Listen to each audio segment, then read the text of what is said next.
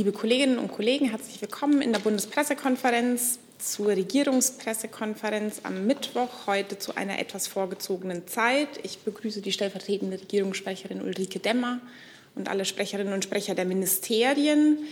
Wir begrenzen wie immer auf eine Stunde, machen es mit der altbewährten Regel eine Frage, eine Nachfrage.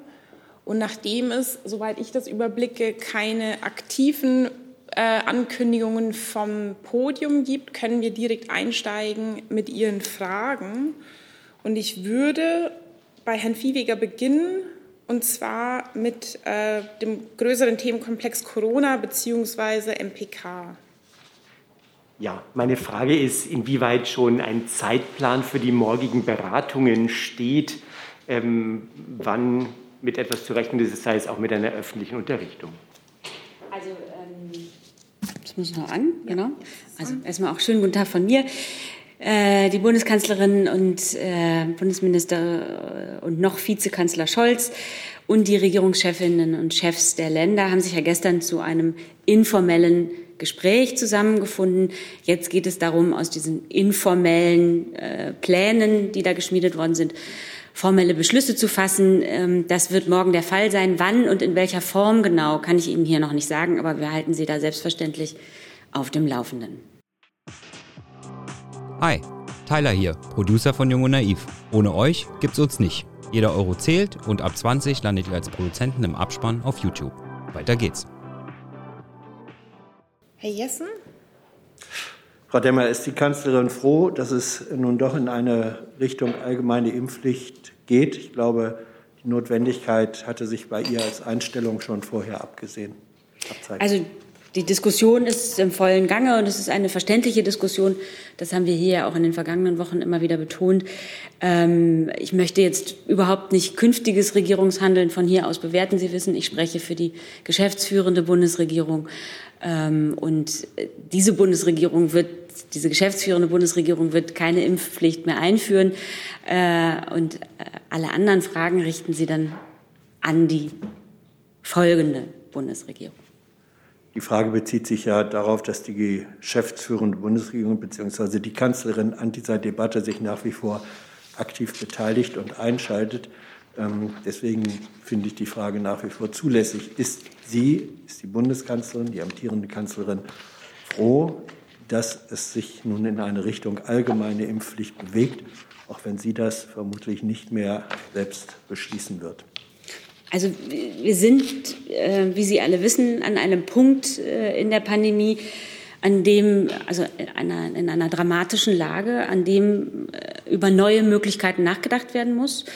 Ähm, die Impfkampagne, über die wir hier ja auch seit Monaten sprechen, äh, läuft. Die Bundesregierung hat hier immer transparent und äh aufgeklärt, informiert, mehrsprachig. Äh, wir haben also sozusagen also ich kann mich erinnern, ich kann es nicht, habe es nicht nachgezählt, wie oft ich hier für das Impfen geworben habe. Ähm, wir haben also Überzeugungsarbeit geleistet, wir haben niedrigschwellige Angebote gemacht, äh, damit Impfstoff äh, leicht äh, erhältlich sein kann. Aber irgendwann ist man eben an einem Punkt, an dem über neue Wege nachgedacht werden muss. Und an dem sind wir jetzt nehme eine digitale Frage von dem Kollegen Brössler von der SZ dazu. Sieht die Bundeskanzlerin durch die geplanten Beschlüsse der MPK die Forderungen der Leopoldina ausreichend erfüllt oder rechnet sie damit, dass bald nachgeschärft werden muss? Das ist ähm, jetzt ja alles Spekulation. Damit fange ich jetzt auch heute nicht an zu spekulieren. Ich kann den Ergebnissen, die da ja morgen äh, äh beschlossen, also den Beschlüssen, die da morgen gefasst werden, nicht vorgreifen. Ähm, ich, noch eine weitere digitale Frage von der Kollegin Buchholz, ZDF, an das BMG adressiert. Ähm, zur Impfstoffknappheit. Die Arztpraxen sind jetzt schon am Anschlag mit dem Impfen. Wer soll die zusätzlichen Millionen Impfdosen verabreichen? Ja, Sie wissen, es gibt ähm, ähm, bei uns eine äh, Teilung, was ähm, das Impfen und ähm, die Impfstofflogistik anbelangt. Das heißt, der Bund ist zuständig für die Beschaffung des Impfstoffs und auch die Verteilung. Ähm, für das Verimpfen selbst ähm, tragen die Länder die Zuständigkeit. Sie wissen auch, dass die Länder auch ihre Impfzentren inzwischen wieder hochfahren. Und auch die ähm, niedergelassenen Ärztinnen und Ärzte tun alles Mögliche, um diesen Impfstoff ähm, tatsächlich auch zu verimpfen. Und der Kollege Mayer von dpa fragt ähm, ergänzend dazu, diese 30 Millionen Impfungen, die bis Jahresende ähm, erreicht werden sollen, ist dafür schnell genug Impfstoff da? Vor Ort gibt es äh, gerade Klagen, etwa von Ärzten, über akuten Impfstoffmangel. Ja, also zum ähm, Impfstoff, das kann ich ganz klar äh, bejahen. Ähm, letztlich ist es so, nach, ähm, wir haben in dieser und der vergangenen Woche insgesamt 18 Millionen Impfstoffdosen ausgeliefert. Weitere 10 Millionen werden in der ähm, kommenden Woche noch ausgeliefert. Und ähm, darüber hinaus äh, stehen dann halt eben noch ähm, weitere 25 Millionen äh, Impfdosen fürs Boostern bis Jahresende zur Verfügung. Daraus lässt sich ersehen, ähm, tatsächlich, dass äh, die ähm, Impfstoffdosen dafür ausreichend zur Verfügung stehen. Herr Jessen. Anschließend daran, äh, es wird aus der Fläche vor allem äh, kritisiert, dass in einer Mischung aus Impfstoffknappheit ähm, auf der einen Seite und äh, dem Fehlen von niedrigschwelligen, in der Fläche verteilten Impfangeboten vielfach die Erfahrung resultiert, dass impfwillige Menschen schlicht und einfach nach manchmal Monat, äh, tagelangen Wartezeiten dann doch nicht geimpft werden können. Welchen Anteil an dieser Misere äh, sieht das Bundesgesundheitsministerium und in welcher Weise kann noch bis zum Jahresende der Abhilfe geschaffen werden in Zusammenarbeit mit den Ländern? Ja, Herr Jessen, ähm, zum Thema Verimpfung selbst habe ich mich ja gerade geäußert. Also ähm, das liegt in der Zuständigkeit der Länder. Die fahren ihre Kapazitäten auch entsprechend hoch. Und ähm, auch die niedergelassenen Ärzte, Ärztinnen und Ärzte äh, verimpfen fleißig.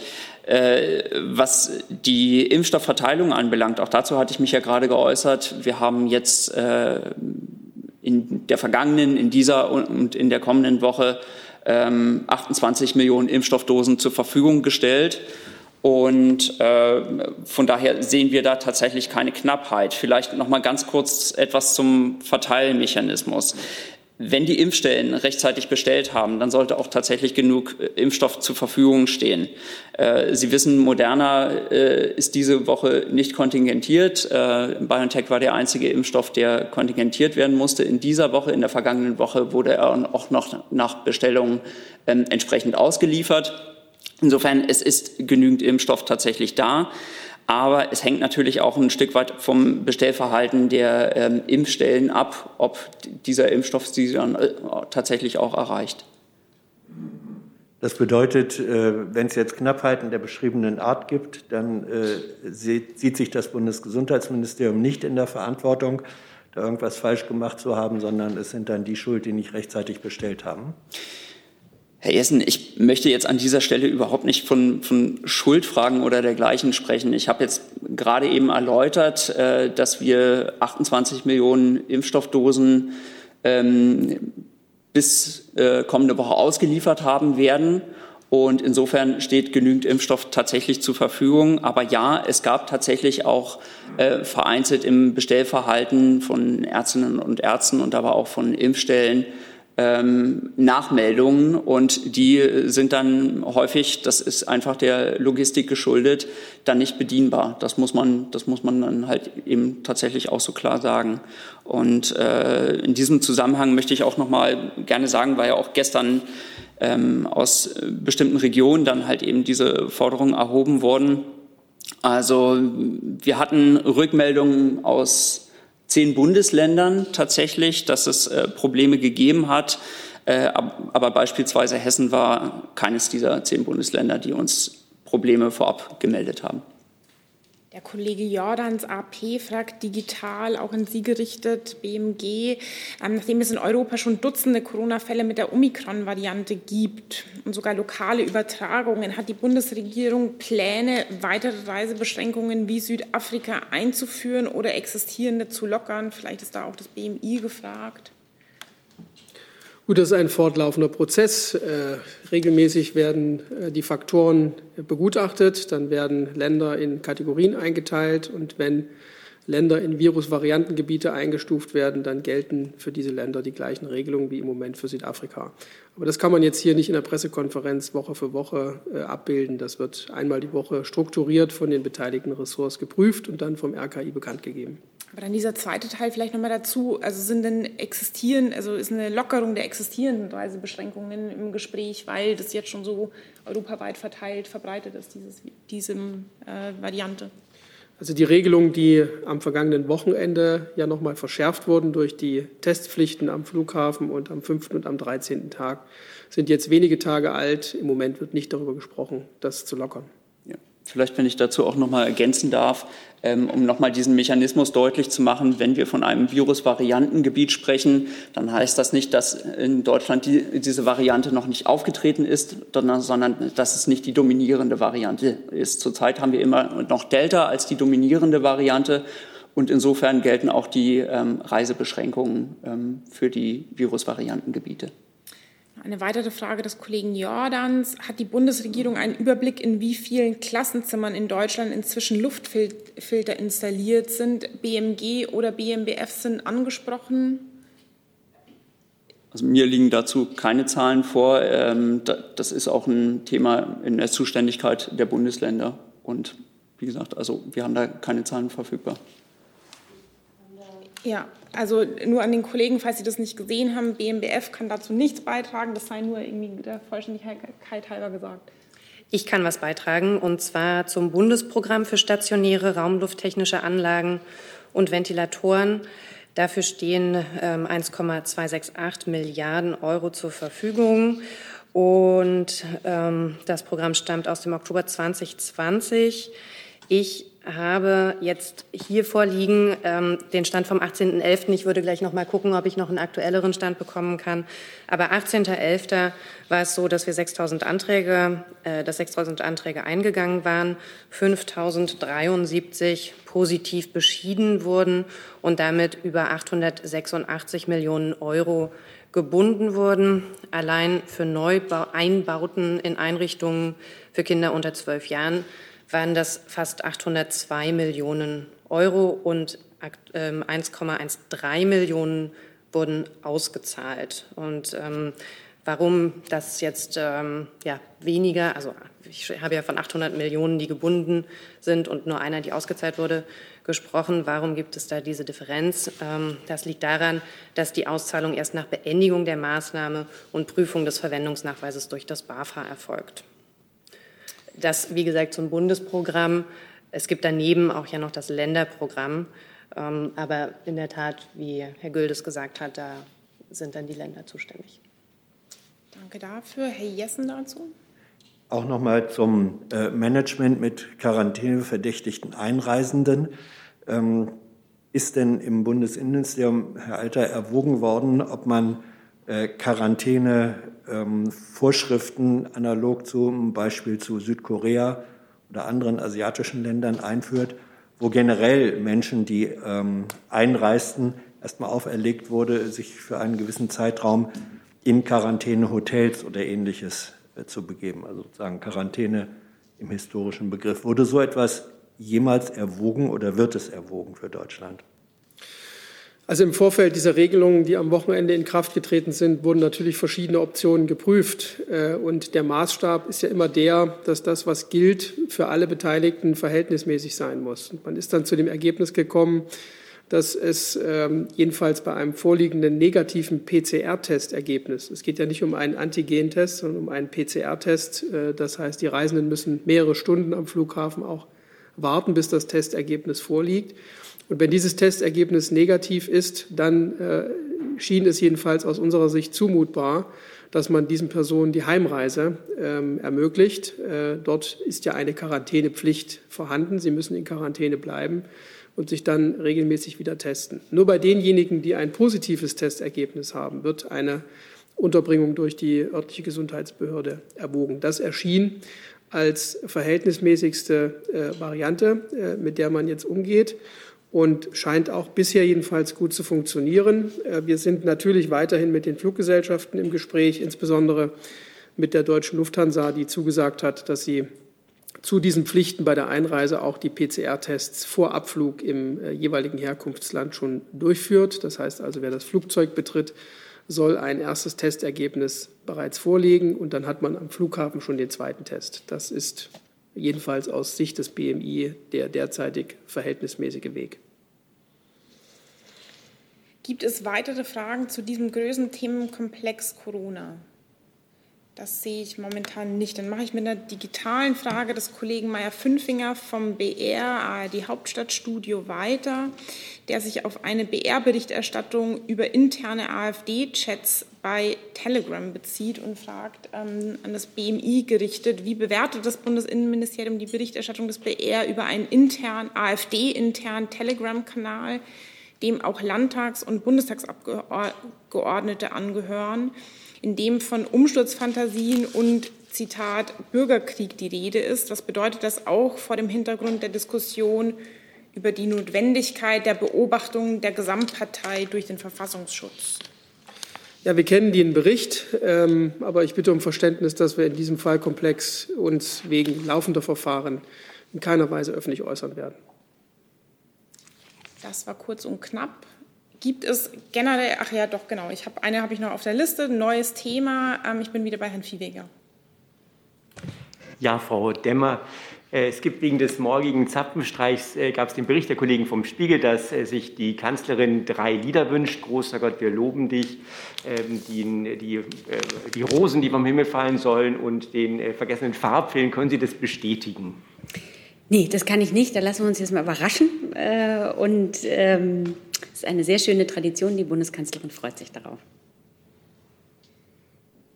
Kann ich nachfragen? Ja. Gerne. Gibt es denn zumindest. Natürlich dürfen Sie nachfragen. Drei Lieder Auch bei diesem Thema. Drei Stücke gibt es, können Sie bestätigen. Drei Stücke, das ist gute Tradition. Gute. So, gibt es generell weitere Fragen? Herr Jessen. Ich hätte, glaube ich, das Verteidigungsministerium gerne dazu. Dann wechseln wir einmal.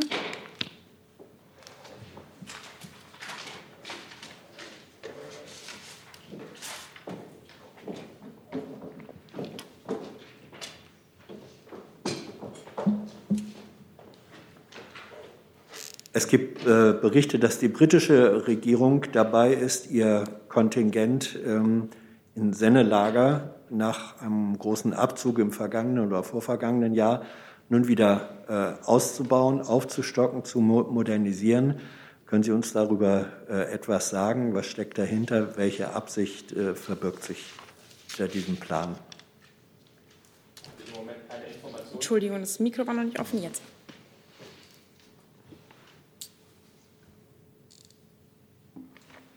Also ich habe erstmal keine äh, ähm, Informationen dazu. Gegebenenfalls ähm, kann das AA noch was dazu sagen mit Blick auf ähm, die Stationierung äh, ausländischer Truppen, aber ich habe jetzt erstmal nichts Konkretes für Sie. Ich kenne den Vorgang auch nicht. Wenn wir von Seiten des AA was nachzuliefern hätten, mache ich das gerne. Ja, das waren äh, Berichte, die in britischen Zeitungen bereits Ende der vergangenen Woche ähm, veröffentlicht und meines Wissens nicht dementiert worden sind. Es soll sich, glaube ich, um äh, eine Modernisierung im dreistelligen Personenbereich mit Gerät äh, handeln. Und äh, es sei, so wird dort berichtet, im Zusammenhang mit russischer äh, Bedrohung in der aktuellen Lage zu sehen. Daraus ich würde dann die Frage erwachsen, ähm, ob das nicht auch geeignet ist, die Spannungen äh, mit Russland wieder zu verstärken. Ich gehe dem gern nach. Ähm, ich brauche es eigentlich gar nicht zu sagen, aber natürlich ist der erste Adressat für eine Frage zu britischen Truppenbewegungen natürlich die britische Seite.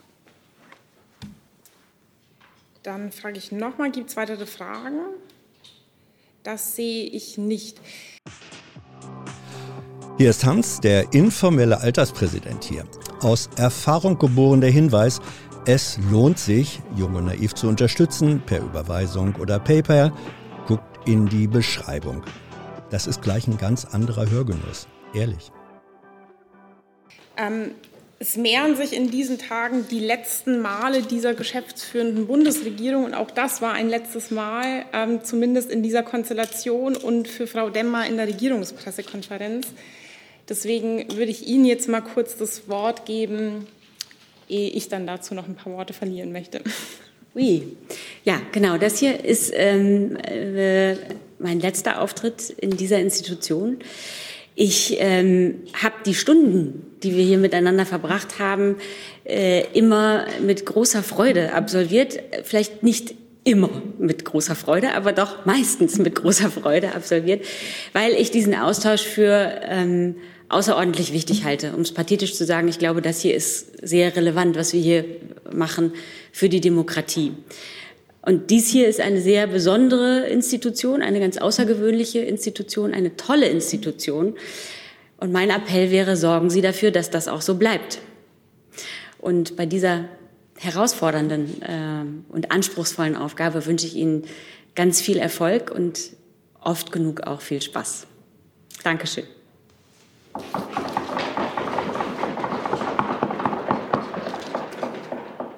Ganz herzlichen Dank auch von unserer Seite für diese guten Wünsche. Ähm, auch, dass Sie zu dieser Institution und zu Ihrem Fortbestehen mit Ihrem Hiersein, mit Ihrer Anwesenheit, mit Ihrer Bereitschaft, Fragen auch zu beantworten, beigetragen haben. Uns ist bewusst, dass diese Institution was Besonderes ist. Sie ist auch kein Selbstläufer und dazu gehört, dass auch von Seiten der Regierung und aller Regierungssprecher und Sprecherinnen die Bereitschaft besteht, hierher zu kommen und diese Institution lebendig zu ähm, halten. Auch wir sehen das als wichtigen Beitrag für die Pressefreiheit. Ganz, ganz herzlichen Dank dafür. Unser Büro äh, pflegt gute Archive und gute Dokumentation. 225 Mal waren Sie hier in den fünfeinhalb Jahren als Sprecherin, stellvertretende Sprecherin der Bundesregierung. Und ich muss dazu sagen, Sie waren insgesamt sogar länger selbst Mitglied der Bundespressekonferenz ähm, als in diesem Amt als Stellvertreterin. Deswegen eine, ein Buch zur Geschichte dieser ähm, Institution, die, die auch wir hoffen, so lebendig bleibt. Ihnen alles Gute und vielen herzlichen Dank. Dankeschön.